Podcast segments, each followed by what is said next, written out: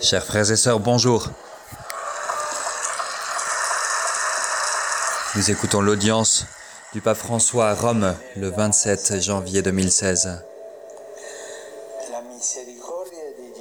Dans la Sainte Écriture, la miséricorde de Dieu est présente tout au long de l'histoire du peuple d'Israël.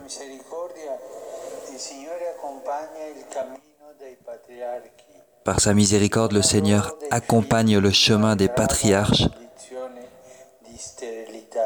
Il leur donne des enfants malgré leurs conditions de stérilité. Il les conduit sur des chemins de grâce et de réconciliation, comme nous le montre l'histoire de Joseph et de ses frères.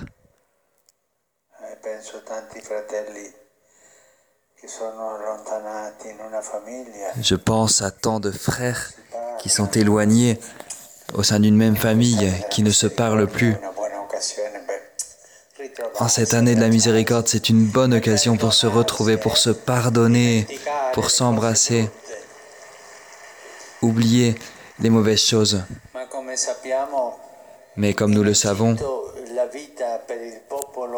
en Égypte, la vie était devenue dure pour le peuple.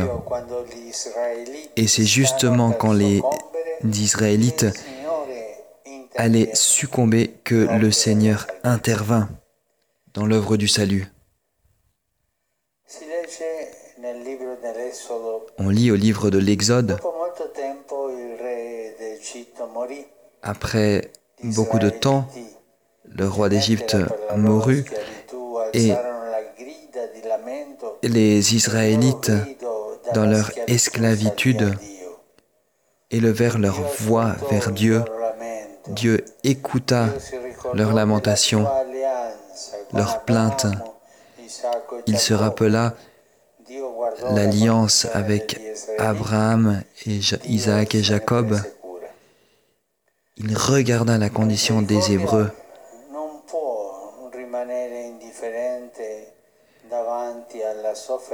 Dieu ne peut pas rester indifférent face à la souffrance des opprimés, face aux cris de ceux qui souffrent la violence, de ceux qui sont réduits en esclavage, condamnés à mort.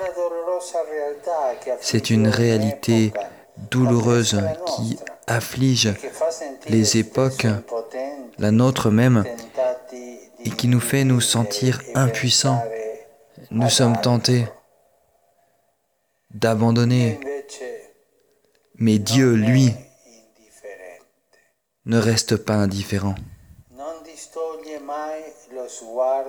Il ne détourne jamais son regard de la douleur humaine.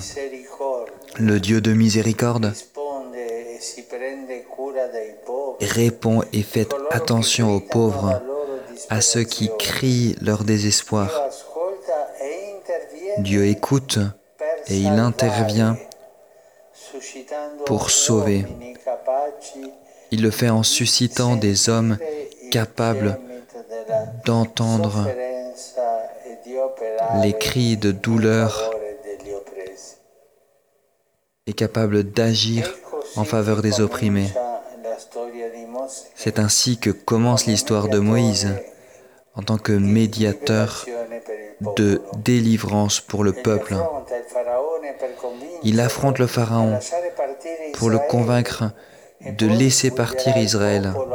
Ensuite, il guidera le peuple à travers la mer Rouge, à travers le désert vers la liberté. Moïse, que la miséricorde divine a sauvé à sa naissance de la mort, devient lui-même médiateur de cette miséricorde en permettant au peuple de naître à la liberté, sauvé des eaux du mer Rouge, de la mer Rouge. Nous aussi, en cette année de la miséricorde, nous pouvons accomplir ce travail d'être médiateur de miséricorde par les œuvres de miséricorde.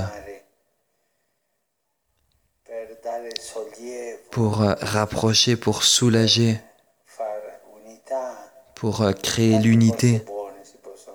tant de belles choses que nous pouvons faire. La miséricorde de Dieu agit toujours pour sauver.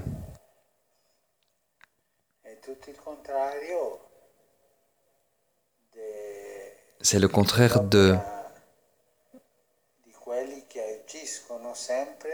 des œuvres de ceux qui agissent toujours pour tuer. Par exemple, ceux qui provoquent les guerres. Le Seigneur, par l'intermédiaire de son serviteur Moïse, guide Israël dans le désert comme un fils. Il l'éduque à la foi, il fait alliance avec Israël, il exerce un amour très fort, comparable à celui du Père envers son Fils, de l'époux envers son épouse. Dieu propose un rapport d'amour particulier, exclusif, privilégié. Quand il donne une instruction à Moïse sur l'alliance, il dit, si vous faites attention à ma voix et si vous gardez mon alliance, vous serez pour moi une propriété particulière parmi tous les peuples, car toute la terre je la possède. Vous serez pour moi un royaume de prêtres, une nation sainte. Bien sûr, Dieu possède déjà toute la terre car il l'a créée, mais le peuple devient pour lui une propriété différente, spéciale.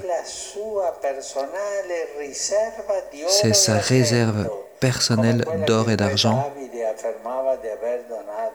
comme celle que le roi David affirmait d'avoir donnée pour la construction du temple.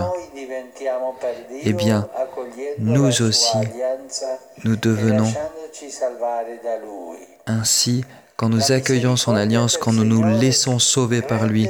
La miséricorde du Seigneur rend l'homme précieux, plein de valeur, comme une richesse particulière qui lui appartient, qu'il garde et conserve, et dans laquelle il trouve sa complaisance. Voilà les merveilles de la miséricorde divine qui atteint son accomplissement dans le Seigneur Jésus, dans cette alliance nouvelle et éternelle, consommée en son sang,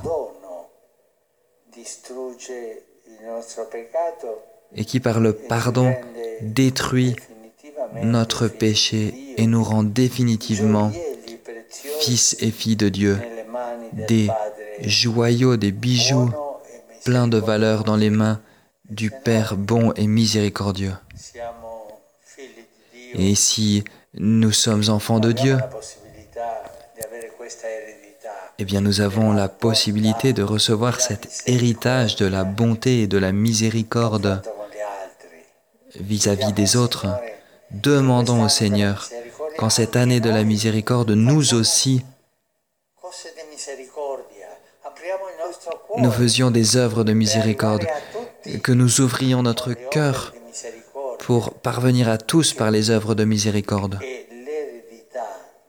qui sont l'héritage de miséricorde que Dieu le Père a préparé pour nous. Merci.